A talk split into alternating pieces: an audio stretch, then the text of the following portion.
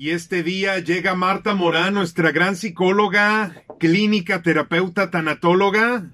Como siempre, todos los jueves me da mucho gusto recibirte, Marta. Gracias, Memo. Y hoy vamos a hablar un tema de el autosabotaje de la relación. Así es, ¿por qué boicoteamos las relaciones? ¿Por qué nos autosaboteamos en las relaciones este, amorosas? Y hablábamos fuera del corte, ¿no? De cómo hay personas que dicen es que quiero una pareja, bueno, de ganas de una relación, ya necesito estar acompañada en la vida y conocen al individuo o la individua y después de, de tres doritos después, como dice el meme, hacen cosas que dices, ¿cómo pudiste? O sea, ¿cómo se te ocurrió esa maravillosa idea de salir corriendo de esa forma, ¿no? Porque hay, hay tanto miedo atrás de, de, las relaciones afectivas cuando una persona no está lista todavía o tiene muchos miedos este, introyectados ahí, que de eso vamos a hablar ahora, ¿no? Que sin importar que eres hombre o mujer, qué orientación sexual tienes, entender que todos nos podemos comportar a veces de una forma así, similar, creamos a veces muchas expectativas sobre cómo deben de ser las relaciones y pues obviamente cuando el miedo nos domina, y la inseguridad está presente en nuestra vida o nos sentimos muy vulnerables, es cuando vamos a vivirnos como en ese estado de alerta constante, como en hipervigilancia, ¿no? Como si estuviéramos esperando a ver por dónde nos llega el trancazo, ya sabes. Ok, después de esta, nos vamos a dar cuenta que, que estuvimos mal. Ah, claro. Y que a lo mejor nos vamos a dar cuenta del por qué nos arrepentimos. Sí, porque hicimos lo que hicimos, porque hasta crees que nomás nosotros nos hemos equivocado en una época de nuestra vida, ¿no? Si le rascamos, ahí nos vamos a dar cuenta de qué forma en una etapa de nuestra vida tal vez hayamos hecho algo, inclusive las personas que ahorita están en una relación, que observen qué están haciendo de lo que voy a describir más adelante del programa, que, que puede ser esa parte de boicotear o autosabotearse, ¿no? en la relación. ¿Por qué lo hacemos, Marta? Mira, normalmente eh, cuando vivimos con miedo, eh, cualquier cosa que se nos acerque, o sea, ya, vamos a asumir que teníamos razón. Es como estar, eh, una persona como, hay un dicho, no recuerdo bien, pero más o menos la idea es que cuando una persona se quema, a cualquier cosita que se le parezca al fuego le tiene miedo, ¿me explico? Ok. Y hay un dicho, pero no lo tengo claro. Ahí si alguien se acuerda, nos los manda por WhatsApp. Eh, esta parte en, en, la que cuando repetimos algo que hemos sufrido en una época, cuando ha sido repetitivo un sufrimiento en nuestra vida, ya, ya quedamos como paranoicos. Marcados. Marcados, de alguna forma sí. Entonces, ese es autosabotaje, este boicot. Aunque sí queremos estar, aunque sí queremos a esta persona, es más grande a veces el miedo que tenemos de volver a sufrir que hacemos hasta lo imposible para evitar el sufrimiento. Lo y ponemos, y, ponemos es que terminamos sufriendo. Y, ponemos esa barrera, ese escudo protector. Por supuesto, porque es una actitud defensiva. ¿Y cuándo se va a defender uno? Pues cuando tiene miedo de que lo lastime, no es de otra. O sea, la raíz de todo eso está en el miedo. De hecho, hay una investigación muy padre que se hizo este, con un grupo de psicólogos australianos que, que la, verdad que ha sido la mejor investigación que se ha hecho hasta la fecha. Un grupo de, científicos en, en, el área de la psicología que determinaron que hay tres tipos de autosaboteadores o de boicoteadores en las relaciones. Uno, y les vamos a identificar todos, a ver dónde nos acomodamos ahí, ¿no? Uno son las personas que se mueven bien rápido de una relación a otra. O sea, brincan. Yo les digo que tienen complejo de Tarzán, porque no sueltan una liana cuando ya tienen agarrada la hasta que tengan agarrada la otra, ¿sabes cómo? No sueltan la riata. pues no, ponle. no sueltan la riata cuando ya andan en otra. Pero fíjate Tarzán cómo va caminando por la selva, no más bien no camina. Él agarra una liana y hasta que no se está agarrado de una nueva, suelta la anterior, ¿te fijas? Así es. Bueno, hay personas así, aunque tú le digas diferente, ¿no? Pero, pero hay personas que van brincando hasta que no tengo algo que yo creo que seguro suelto al anterior. No saben estar solas, ¿no? Otra son personas que permanecen en relaciones de largo plazo pero se van alejando poco a poco emocionalmente. Haz de cuenta, están en cuerpo presente, pero su cabeza y su corazón, su, ya sabes, su amor está en otro lado. Entonces son personas que de alguna manera cuando empiezan a autosabotearse o a boicotear la relación, se quedan. Y ahí vamos a encontrar un montón de matrimonios, sobre todo de la generación anterior, ya sabes, la de nuestros papás y nuestros abuelos, que pues son generaciones que tienen duración, relaciones muy largas, pero a qué costo, ¿no? Que tú sabes que ¿cómo no se han separado esos y se odian? Ah, Ahí están. Esa es una manera también de sabotear.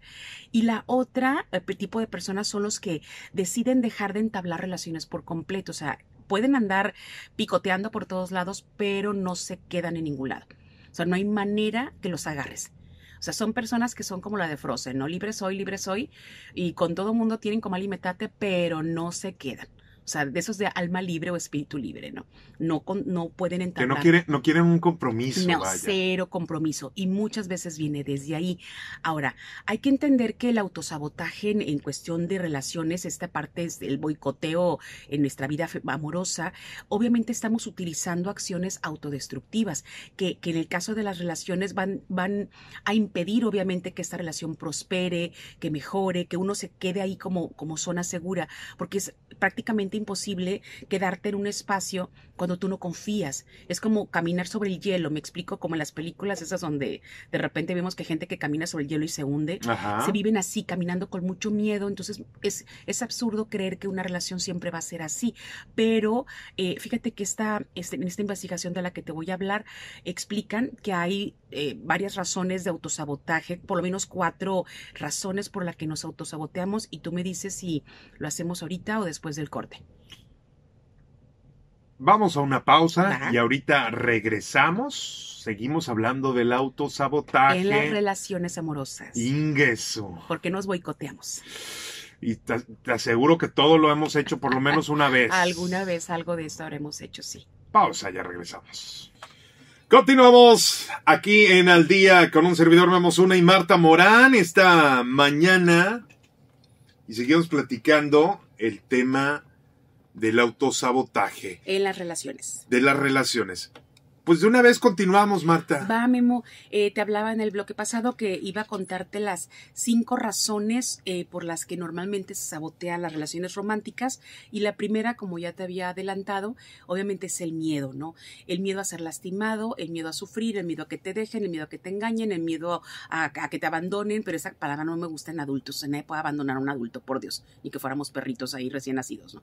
Este, el miedo al compromiso, el miedo a que te traicionen, es a fracasar. Es decir, cuando hay tanto miedo a lo que cada quien tenga, desde ahí te vas a empezar a vincular. Entonces, ¿cómo crees tú que una relación va a ser sana si tú tienes más miedo que amor? O el, el miedo es más fuerte. Ahora sí, como la- no, no es una canción así, pero el miedo es más fuerte que el amor en este caso, ¿no? Ajá. Entonces, lo más probable es que una relación que está cimentada en el miedo, pues cada paso que vayas a dar es con, con, con- así como el Chapulín Colorado, con las antenitas de vinil detectando la presencia del enemigo por los lados, va a tronar. No hay manera.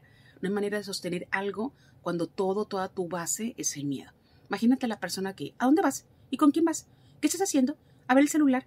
¿Y a quién estás escribiendo? ¿Por qué ¿Y tan por guapa? qué tan guapa? O sea, qué, qué cansado. Dices, tengo tanto miedo que no me doy cuenta y empiezo a agredir al otro, ¿no? O sea, y el otro así como que, ¿qué pedo con esta persona? O sea, ¿qué le pasa? Pues voy a donde voy siempre a trabajar y me guapeo, o sea, me baño todos los días, oiga, o sea, me pongo perfume diario, desde antes de conocerte, no sé, cosas que podrían parecer normal para la otra parte, para quien vive con miedo, todo, todo, todo va a ser raro, todo va a ser sospechoso pero pues no, mm, si no arreglas esa parte en tu historia, pues va a ser muy complicado que esta relación, que por muy bonita que pueda ser, por muy buena que pueda ser tu pareja, pues obviamente va a estar un poquito complicado. Luego hay otra que es la baja autoestima, Memo. Cuando tenemos eh, una baja autoestima o un autoconcepto negativo de nosotros mismos, es decir, cuando nos sentimos con inferioridad respecto a la otra persona, ¿Tú crees que vas a poder sostener una relación sabiéndote poca cosa? O sea, ¿tú crees que de verdad una relación va a apostársele al futuro, a un futuro sano, a un futuro este, bonito, un futuro de crecimiento, cuando tú te sientes chiquito chiquita al lado de la persona con la que estás? Entonces, ¿cómo se sentirá una persona con una muy, muy baja autoestima o con un autoconcepto negativo frente a la otra persona que a lo mejor su autoconcepto es muy positivo, muy fuerte? Entonces va a tronar, no, no son compatibles ahí. Otra de las razones del autosabotaje o del boicotear las relaciones es que nos, eh, se viven como con mucha dificultad para confiar.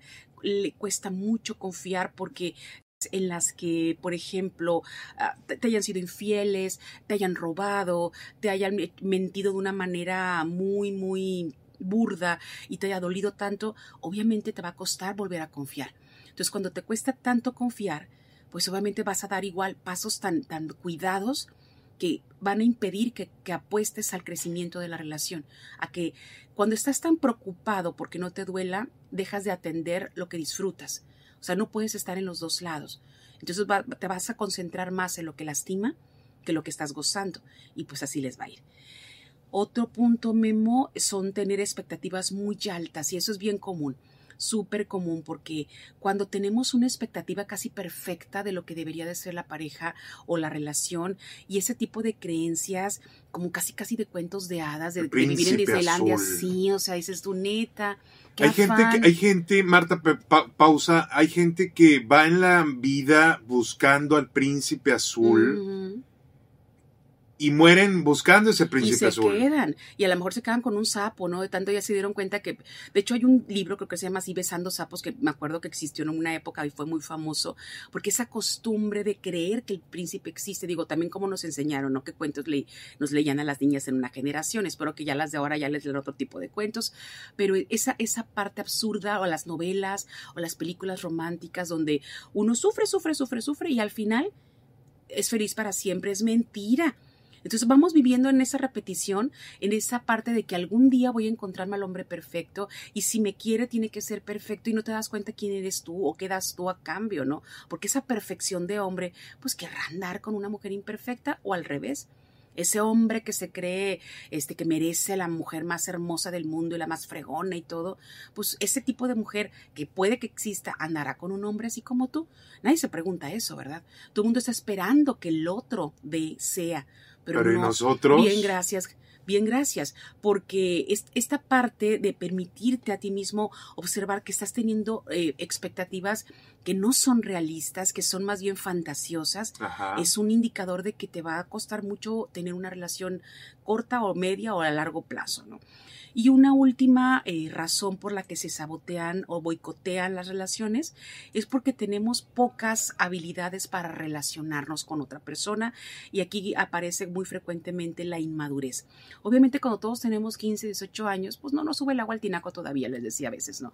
Esta parte de decir, pues estamos bien tontitos. O sea, todo es, eh, o sea, ¿qué, qué, qué, ¿para qué te alcanza a los 15 años, por Dios, a los 18? Pero a los 40, o sea, que, que alguien sea inmaduro a los 15 y a los 18 es normal, es lo, lo lógico, ¿no? Y ojo, Pero a los me- me- 40... y me ha tocado conocer a nuevas generaciones que vienen muy maduros. Ah, en unas cosas, en otras no, porque no, no les alcanza. A los de 15 a los 18, alguna vez explicaba en el programa que la corteza prefrontal es esa parte que nos permite tomar decisiones maduras, responsables, poder dimensionar muy bien una situación, resolver problemas más fácil, pues no está todavía del todo, digamos, ah, madura esa parte. Entonces, hasta los 24, 25 años en promedio se, se da por completo. Pero cu- cuando ya tienes 30, 40 años, que esa, esa zona de tu cerebro que ya se supondría que está madura, pues ya cumplió su, su función y tú, o sea, te quedaste verde, ¿no? Todavía. Dices, ¿cómo, sigues a los 30, 40, 50 años tomando pésimas decisiones en, en la manera de vincularte en, relaciones de pareja? Entonces ahí te vas a encontrar personas, hombres o mujeres, que lo que hacen es tienen colección de parejas con las que duras 3, 4 meses y luego va y luego 3, 4 meses y luego bronca y luego tienes hijos por todos lados y broncas en todos lados. O sea, vas haciendo una como colección de problemas justamente por las nulas habilidades para relacionarte de una manera adecuada, por inmadurez o por in- eh, falta de experiencia. Ok. Y obviamente estas personas tienen técnicas, o sea, ya dijimos cuáles son las razones por las que las personas normalmente eh, sabotean una relación. Ahora vamos a contar, te voy a contar qué técnicas usan normalmente para sabotear sus relaciones, ¿te parece? ¿Lo empiezo ahorita o después del corte? Tú me dices. Vamos mejor a una pausa. Vamos a una pausa. Ahorita regresamos. Estás en al día con Memos Musuna. Seguimos platicando el tema del autosabotaje y continuamos con Marta Morán. Y bueno, ya hablamos en los bloques pasados el por qué Las razones por las Las que se boicotea la razones. relación. y cómo vamos por el mundo caminando, arrastrando todo eso. Así es, Memo. ¿Sabes cómo me imagino yo a la gente? ¿Cómo? Que andan con una java llena de cosas, amarradas con una cuerda a los pies, Sí, sí. y ahí andan caminando, Jalando, sí. jalando esa java. ¿no? Literal. Y eh, ahorita te voy a, a contar, Memo, eh, bueno, les voy a, platicar cuáles son las técnicas que más se utilizan justamente para boicotear la relación. al evitar lastimarse, terminan más lastimados por desgracia, ¿no? Eh, la primera y tal vez es la, la más común. Fíjate que hay, hay personas que hacen la famosa retirada de la pareja. Es cuando se mantiene como una distancia o física o emocional de la pareja. Es como esta parte de que es como si te cerraras o si, o si no permitieras que tu pareja se acercara a ti. Eh, pareciera que mientras más la pareja intenta acercarse, comunicarse, vincularse íntimamente, y no me refiero a la cuestión sexual, hablar contigo, hablar de temas importantes, a saber cómo te sientes, a saber qué te pasa, eh, esta, esta realmente se sienten como, ah, corren, huyen. En cuanto te das cuenta que tu pareja eh, intenta acercarse, eh, sales, sales corriendo. Y la otra eh, es como si sintieran en esta parte de retirarte de la pareja, pareciera que, que te sientes como abrumado. Es decir, y hay mucha gente que lo dice, mi pareja me abruma seguro que te abruma, ¿no será que tú estás tan cerrado que la otra persona insiste en que abras? Ajá. Y, tú, te, y tú te vives como una agresión, como que te están abrumando. Es decir, es que todo el tiempo quiere hablar y tú nunca quieres hablar, ¿no será que hay algo de eso? Y realmente es, anticipas, ¿no? Ay, no, ahí viene, mejor no llego. Hay personas que no llegan a su casa, por ejemplo, fíjate, quieren tener una relación de pareja, se casan, viven juntos, pero están muy poco tiempo en su casa, por ejemplo, porque es esa parte de ¿para qué llego si va a querer platicar? Por ejemplo. Entonces, parejas que llegan, se la pasan trabajando y llegan bien, bien noche a su casa, ¿no? Para no tener intimidad de, de hablar, cómo te fue hoy. Entonces, cuando llegan, ya llegan cansados. Entonces, ay, no vengo muy cansado. ¿no? Entonces, la otra parte, que es la que está en casa, así como de, ¿eh? ¿Y cuándo vamos a platicar? Oye, que nosotros, oye, que los niños, oye, que el plan, oye, ¿Dónde está la calidad de la relación? No hay, no hay, es como un distanciamiento. Es, por ejemplo, ay, me siento muy mal, estoy muy preocupada, fíjate que huyen ay, no, no, ahorita no tengo tiempo. O sea, nada que implique apertura es, es eh, aceptable, ¿no? Imagínate cuando hay hijos. Uf, olvídalo. Qué, qué, cosa tan fea, porque no nomás es la pareja este, quien lo sufre, sino también obviamente los hijos que dicen, oye, ¿qué pasa con mi papá o con mi mamá? Que no se puede abrir a nada, que se cierra mucho, que huye, que nunca está emocionalmente. Eso es muy, muy doloroso para los que lo viven. No, no tienes disponibilidad sale para, para la pareja o la, familia. Otra es cuando hay un desapego emocional, porque aquí no expresas emociones, eh, ocultas mucho, te quedas callado, callada, eh, para que es como, si no lo digo, no duele. Y no es cierto, duele y se va enraizando, pero que no lo digas nomás lo tapas, pero no desaparece. Eh, esta parte la que la persona eh, usa técnicas autodestructivas como beber, como drogarse, este, cortarse, autolesionarse o, o lastimarse de una manera diferente, porque es como decir, con el dolor físico puedo, con el dolor emocional no. Entonces usan técnicas de autodestrucción y obviamente no nomás se autodestruyen, sino sabotean y boicotean también la relación. Otra técnica que se usa mucho es la actitud defensiva. Aquí siempre están con la espada desenvainada. O sea, si la otra persona te dice algo, te indignas. Para todo, primero te indignas y luego dices, neta, te indignaste por eso. Es, es como decir, Oye, amor, fíjate que tienes aquí un regadero en la recámara. ¿Qué pasó hoy? De tu lado veo que tienes los calzones por todos lados, los calcetines, o sea, el bote de la ropa sucia lleno. O sea, decir, oye, ¿qué onda con tus cosas? No hay mucho desorden. ¡Oh! Indignación en lugar de reconocer, chin, si es cierto, la, tengo aquí un caos, no, no he limpiado, no he recogido mi lado, por lo menos el espacio donde yo estoy que compartimos, se indignan. Es casi, casi de, pues si quieres me voy a otra recámara. Y dices, neta, hacen berrinche, ¿no? Eso es una indignación porque a final de cuentas están con una actitud todo el tiempo defensivo. Lo que sea que les digan, lo interpretan como, como una acusación o como una crítica agresiva y dista mucho de serlo. Pero ¿por qué son así? ¿Por, qué se ponen a la defensiva? ¿Por qué se encabronan cuando...? Porque e, esta vez, estas, te decía al principio del, programa, que cuando has estado sometido a una situación estresante, dolorosa, eh, agresiva durante mucho tiempo, te quedas escamado ya. Es decir, como dice el dicho, la burra no era arisca, la hicieron. ¿va? Entonces, vivirte de alguna manera a la defensiva es evitar recibir algo parecido a lo que alguna vez de tu época en, otra situación viviste. Imagínate una pareja que, haya estado sometida a eso, ¿no? Que hayas tenido una pareja que todo el santo día jodiéndote, criticándote, haciéndote sentir poca cosa, chingui, chingui, chingui, chingui todo el santo día. Y esa relación termina. Luego esta persona sale a la vida y conoce a otra persona que no tiene nada que ver con la anterior súper madura, súper amorosa, súper comprensiva, bien tranquila, bien empática. Bien, lo mejor de lo mejor. Lo mejor de lo mejor, ¿no? Y con toda esa madurez, esta persona le dice algo, lo que sea.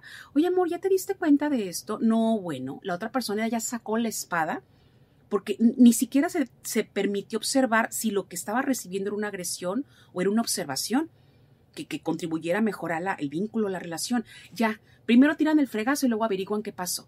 Y, esta actitud defensiva es un, una de las pautas muy, muy comunes en esta manera de boicotear la relación. En lugar de detenerte a pensar, ¿por qué me lo está diciendo? ¿Me está agrediendo? No, o sea, no, no, no, lo piensa, nada más reacciona en automático. No es como, imagínate, la comparación lo siento, pero fue lo que se me ocurrió. ¿Has visto los animalitos lastimados, los perritos de la calle que lastiman uh -huh. mucho, que los patean, que los tratan muy mal? Sí. ¿Qué pasa cuando alguien los quiere rescatar? ¿Has visto cómo, cómo reaccionan? Sí, pues se ponen agresivos. Agresivos, porque ellos no saben si los vas a curar, a cuidar, a querer o los vas a lastimar como casi todos. Pues no somos tan diferentes, ¿no? Entonces, en una vida de pareja se puede vivir de una manera similar. Cuando has vivido dolor anteriormente o mucha agresión o mucha eh, crítica o esa parte que te lastima, terminas con una actitud defensiva normalmente. Otra memo, eh, otra técnica que se usa para boicotear las relaciones es cuando se la pasan fingiendo. Se finge, por ejemplo, eh, que, que todo está bien, que todo está perfecto, que no pasa nada, cuando tú sabes que en tu realidad estás viviendo situaciones que no deberías de tolerar. Entonces vas a terminar obviamente viviendo en fantasía en, Disneylandia en tu cabeza, cuando la realidad te va a alcanzar en un momento y pues ya no, ya no te va a quedar más recurso, ¿no?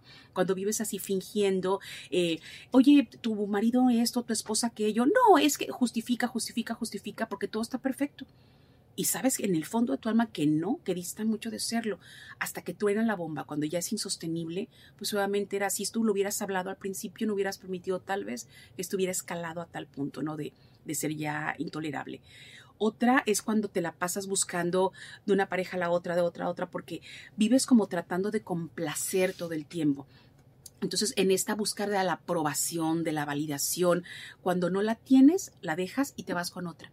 Y complaces y complaces y esperas que te den y que te validan y que te pongan like. A veces sí, a veces no, como todo, pero no te dan lo que tú quieres y lo tiras y vas con la otra y brincas. Ahí es donde te decía el famoso complejo de, de Tarzán, ¿te acuerdas? Claro. Que sueltas una y sueltas hasta que te agarras otra y otra y otra, porque te aferras a, a relaciones que solamente tengan la parte bonita. Volvemos a la fantasía, ¿no? Donde ya se ve realidad cruda, no, no te gusta y brincas. Entonces ahí vas eh, buscando de una relación tras otra, tras otra, entonces no, no concretas nada. No, y yo conozco a, bueno, no voy a decir nombre, pero Ajá. una ocasión una amiga me dijo, es que todas las personas que he andado uh -huh. tienen muchos problemas y yo no estoy para problemas. Ah. Yo no estoy para problemas. Uh -huh. Entonces ahí va, los va dejando, los va dejando. Sí, y todo el mundo va a tener problemas. Y le digo, pero es que eres pareja, estás mm. para solucionar problemas. No, no, no para o solucionar, sea, pero sí para comprender, apoyar si se puede. a eso me refería. Entender, ¿no? o sea, dices tú, esto es mío, aquí puedo, aquí no me toca, eso no es mío. Exacto. O sea, cada quien con sus a eso problemas. Me refería. Sí. Pero, pero es imposible encontrar a alguien sin problemas. Sí, o, sea, no. o sea, sí, por ejemplo, oye, ¿sabes qué? Entre tú y yo vamos a salir adelante claro. de este problema, no pasa nada, mira, vamos a, uh -huh. nos amamos, nos queremos lo que importa, uh -huh. vamos a tratar de solucionarlo. No, esta persona es, ay, no, tiene problemas, bye. Uh -huh. Bueno, esa es una forma, ¿no? Cuando sales huyendo. Eh, hay otra técnica que se usa mucho, que es cuando fíjate que te la vives atacando a la pareja y criticando, se parece mucho a la otra. O sea, una es cuando estoy a la defensiva, porque así me acostumbré, y la otra es de la otra parte, Atacar. la que se la pasa ataque y ataque y culpándolo de todo. Todo lo que sucede en la problema es la pareja, tú tienes la culpa. Me acordé de una película muy vieja de Silvia Pinal y Pedro Infante que se llamaba El Inocente, y había un personaje muy chistoso de Sara García, que era la mamá, que era una mamá castrante y toda la culpa de todo la tenía el papá. No sé si te acuerdas que el papá no tenía voz ni voz. No la vi. Era muy simpática, que había un personaje que el papá decía, yo opino, y la señora decía, tú no opinas nada. Y para todo, yo creo, tú no crees nada. O sea, lo anulaba por completo, ¿no? Bueno, hay personas que se viven así atacando, anulando al otro, haciéndolo sentir literal poca cosa. Eh, y la otra, Memo, la, la, otra técnica también bien común, y esta a lo mejor van a identificarse muchos, la famosa dinámica de te persigo y luego me retiro. Por ejemplo, es una combinación de que cuando la pareja no está cerca, yo ando detrás, ¿sabes cómo? Y te correteo y te doy, y te hago, y te atiendo, y me mira, y te atraigo, ¿va? Y ya que te tengo, allá no te quiero, te hago para allá. o sea, esa parte dices, bueno, ¿de qué, está, ¿a qué estamos jugando? ¿Me quieres o no me quieres? Dice el otro, ¿no? Y esta parte en la que te vives como, cuando la pareja no te pela mucho, te vives como necesitada y te quieres aferrar a esa persona porque sientes que se te está yendo. Pero en cuanto la persona se regresa, evades, ya no lo quieres. Y, y vuelves a comenzar el ciclo de vuelves a comenzar el pleonasmo. Y comienza de nuevo el ciclo de te alejo, te critico, te hago para allá. ¿Sabes? Y luego se empieza a ir y otra vez te correteo y te necesito y vente para acá. Y es muy enfermo vivir así. Muy, muy doloroso, muy, muy tóxico. Wow, cuidado con eso. Así es. Y es, eh, lo veo muy seguido eso. Ah, ¿eh? claro, por supuesto. Y pues eh, ahora ya para, antes de irnos al corte, para que sepan lo que viene, pues les vamos a decir cómo podemos, eh, comprendiendo esto, tener o mantener relaciones, pues románticas saludables, ¿no? Eh, relaciones de, amor más sanas, más, más largas, más bonitas, más de más crecimiento y más maduras. Y la solución. También, Así es. ¿Verdad? Así es. Vamos a una pausa, ya regresamos. Estás en al día. Y me encanta esa frase que escuchaste. El tiempo es lo mejor que tenemos y lo que peor utilizamos. ¿Cierto o falso, Marta? Muy cierto, lo desperdiciamos normalmente, Memo. Creemos que siempre lo vamos a tener y oh sorpresa. Cuando menos esperamos ya, se nos acabó el raite. Continuamos con este tema del autosabotaje de relaciones. Y ahí viene la solución. Sí, ya la última parte, Memo, Solución. Tema, las estrategias que puedes utilizar para mantener relaciones románticas saludables, para tener vínculos afectivos sanos. Y hay cinco puntitos que son básicos que empiezas a poner en práctica. La primera... Pues a ver, vamos a anotarlos todos en casa. El primero es la confianza, Memo. Aprender a confiar, aprender a respetar a la otra persona, aprender a ser honesto contigo mismo y con la otra persona, aprender a confiar en la relación que elegiste. Y cuando ya has vivido infidelidades en otras relaciones o has tenido eh, poca confianza en, en otras parejas en tu vida, no significa que todas las relaciones tengan que ser igual o todas las personas sean igual. Mi recomendación aquí, Memo, que cuando has encontrado que en tu vida hay un patrón de que todas las relaciones terminan en infidelidad, ya el problema no es la pareja porque llega a tu vida, sino porque tú te las pepenas así por una razón, ¿ok? Ve a terapia.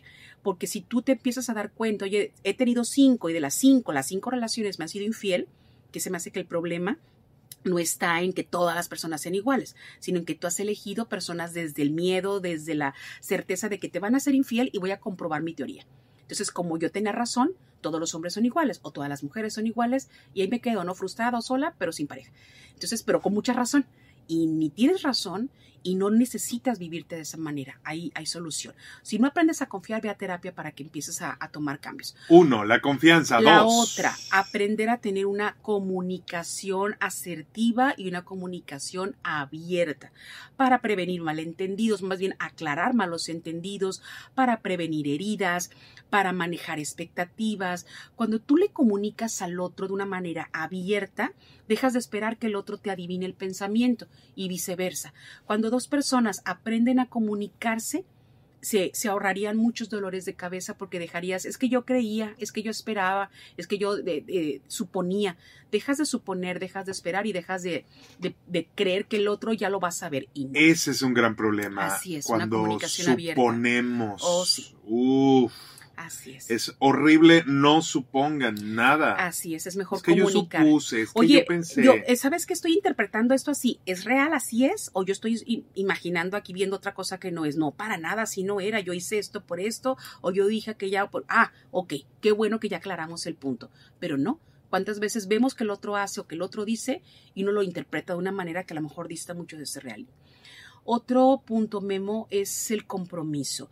Em, el compromiso junto con esta voluntad de estar emocionalmente disponible, de, ser proactivo en la resolución de conflictos. Cuando uno tiene compromiso, no siempre a veces va a haber motivación para hacer cosas o para querer hacer las cosas, pero cuando hay un compromiso de por medio, uno las hace. ¿ok? Uno lo asume. Es decir, no todo el mundo vamos a trabajar a veces con toda la motivación del mundo, pero tenemos un compromiso. ¿Ya? O sea, no todo mundo vamos a hacer a veces eh, cosas que, que, aunque nos gustan normalmente, a veces no tenemos ganas de hacerlas. Es decir, yo no me imagino un atleta de alto rendimiento que diga, cuando quiero voy. Ay, pues hoy tengo huevo y no voy a entrenar para los Juegos Olímpicos, chingueso. O sea, hay un compromiso. Van con flojera, pero van, ya estando, ya se les quita, ¿me explico? Bueno, aplica en todo, en las relaciones también. Hay veces que no tienes muchas ganas de estar con la persona, pero hay un compromiso en tu relación y lo cumples. Otro punto es la seguridad, es aprender a tener seguridad, primero en ti mismo, en ti misma, y después durante tu, en tu relación, porque vivirte de una forma todo el tiempo en, esta vulnerabilidad, en esta inseguridad, es, es cansado para todos, para ambas partes, para quien la vive y para quien está con alguien inseguro. O sea, la otra persona no tiene la obligación de proveerte esa seguridad. Tienes que conseguirla tú. La otra persona es, te, garantiza, se compromete, te muestra sus cartas, pero tú tienes que aprender a confiar y tener seguridad en ti y aprender a entender que la seguridad de la relación está en dos personas seguras de sí mismas, que están seguras de que esa relación están haciendo pasos lentos, seguros, confiables para que esta relación prospere. Y otro punto, la aceptación, Memo. Aquí es no nomás aceptarte a ti mismo, sino también aceptar que la otra persona es lo que es. No, no, puedes ir a la vida, por la vida diciendo, ay, esta me encanta, este me encanta, entonces cuando ya esté con él, le voy a quitar aquí, le voy a poner acá y lo voy a hacer. No son lejos las personas. ¿Te has fijado que hay gente que quiere construir? que se creen como albañiles que van a remodelar casas, pues igual. Hay gente que cree que va a remodelar a la pareja. Y ¿cómo? Es que me encanta, pero, pero esto no me encanta. Pues eso siempre ha habido. ¿Por qué entraste a esta relación? Le voy a quitar lo borracho. Hasta crees ni que fuera gripa. O sea, esta, parte de decir, yo voy a reconstruir a la otra persona porque esta parte negativa, lo que no me, a ni negativa era, pero no le gustaba a la, a la fulana o al fulano y quieren cambiársela, ¿no? Aceptación es básico. Esto hay así. No es como ir a, McDonald's o a algún lugar que te diga, quiero hamburguesa con papas y refresco grande. O sea, sí, o sea, te lo dan a veces en el, ya viene en el combo, ¿no? A menos que tú digas, no, no quiero eso, voy a donde vendan solamente lo que yo quiero, ¿no? A la tiendita de los novios, donde yo puedo encontrar un novio o una novia con las características que necesito, con lo bueno y con lo malo, porque nada viene de un solo lado. ¿Va? Aquí tiene que entrar mucho la aceptación y también hay algo que hay que aceptar, Memo, que a veces es inevitable vivir un poco de dolor durante una relación. Y ojo con esto, no me refiero a un dolor de un chingazo que te den porque ahí no es aceptable, que la violencia no. no Pero sí el dolor ocasional que va a incurrir de que somos personas tan diferentes, tan, tan cambiantes, que en ocasiones vamos a hacer algo o a decir algo que al otro le va a doler, o el otro va a decir algo que a nosotros nos va a doler. Y a lo mejor ni siquiera es con ese dolo de te voy a decir para que te duela. Algo y no me di cuenta en ese momento y yo, ching, la cagué y la otra persona le dolió. Ok, va, va a haber momentos en los que es inevitable en una relación haber discusiones o va a haber eh, algún conflicto que se va a poder resolver, pero no vas a vivir así como anestesiada, ¿eh? No. Ah, seguramente algún dolorcito va a Ni en la fantasía. No, es absurdo, ¿va? Y bueno, pues por último, eh, para cerrar, Memo, recuerden esto las parejas que se aprenden a aceptar mutuamente, que aceptan que una relación sana tiene, implica vulnerabilidad, eh, que aprenden a que tienen la voluntad de confiar uno en el otro, obviamente significa que vas a ir en un, camino de crecimiento. Las relaciones eh, saludables, las relaciones amorosas saludables, justamente están caracterizadas por esto, por la comprensión, por la confianza, por el compromiso, por la compasión del otro, por esta intimidad de abrirme al otro, y no es nada más el amor el que la sostiene. El amor no alcanza, Y una relación sana no se construye de la noche a la mañana. Entonces, así como los albañiles, por el ejemplo hace rato, construyen y se ponen una chinga, vea cuando están construyendo, o sea, le sudan, se cansan, cuando terminan esa obra hermosa, dices, valió la pena lo que hemos construido juntos. En un camino de, de construir una relación de pareja se vive igual. Va a haber altibajos, va a haber a veces situaciones que pueden ser incómodas, pero una pareja puede mantenerse en una relación saludable, feliz, eh, vaya sana y, duradera, son las que dan pequeños pasos a la vez que van sumando. Qué bonito. En resumen, la confianza, comunicación asertiva y afectiva, compromiso, la seguridad y la aceptación. Así es, Memo, entre todas las cosas, además del amor. Muchísimas gracias, Marta. Gracias, Memo. Y recuerden ir a terapia. Vayan así que en psicoterapia les voy a dar el WhatsApp del consultorio, solo WhatsApp, 6691 450982, Psiquem Psicoterapia, y nos pueden seguir en todas las redes sociales. Estamos en Instagram, Twitter, Facebook, LinkedIn y también en el canal de YouTube. Ah, el programa se va a subir más tarde a, las páginas, a las redes sociales de Psiquem Psicoterapia, y pues ahí va seguramente Memo a tener su podcast también. Así es en Spotify al día con Una. y en Spotify también y en estamos YouTube. en Psicoterapia. Entonces, Sigan aprendiendo de la grandiosa Marta en sus redes sociales y que Psicoterapia y también en mis redes. Gracias. Gracias. Yo también ya me despido. Que tengan un excelente jueves. Nos escuchamos mañana. Gracias, Martita. Gracias, Memo. Buen día. Chao. Y gracias a ti por escuchar este programa. Te dejo con Tania Tirado. Buen día. Gracias. Chao.